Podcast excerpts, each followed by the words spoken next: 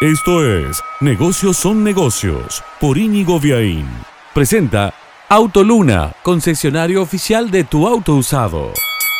Hace unas décadas atrás, hacer publicidad, propaganda, decía mi abuela, era poner un aviso en la telenovela de la noche, en la radio AM de la mañana o en el diario más leído. En esos entonces se suponía que buena parte del presupuesto publicitario no iba a tener la repercusión deseada porque no se podían medir los retornos. En cambio, dicen, ahora que la publicidad es digital, es programática, sigue a una persona en sus distintas etapas de la vida digital, bueno, la publicidad debería ser 100% efectiva. Pero no, no es así entre muchas cosas porque existe un creciente fraude publicitario que está siendo alertado desde la Cámara Argentina de Anunciantes que ha hecho una guía para prevenir de esto.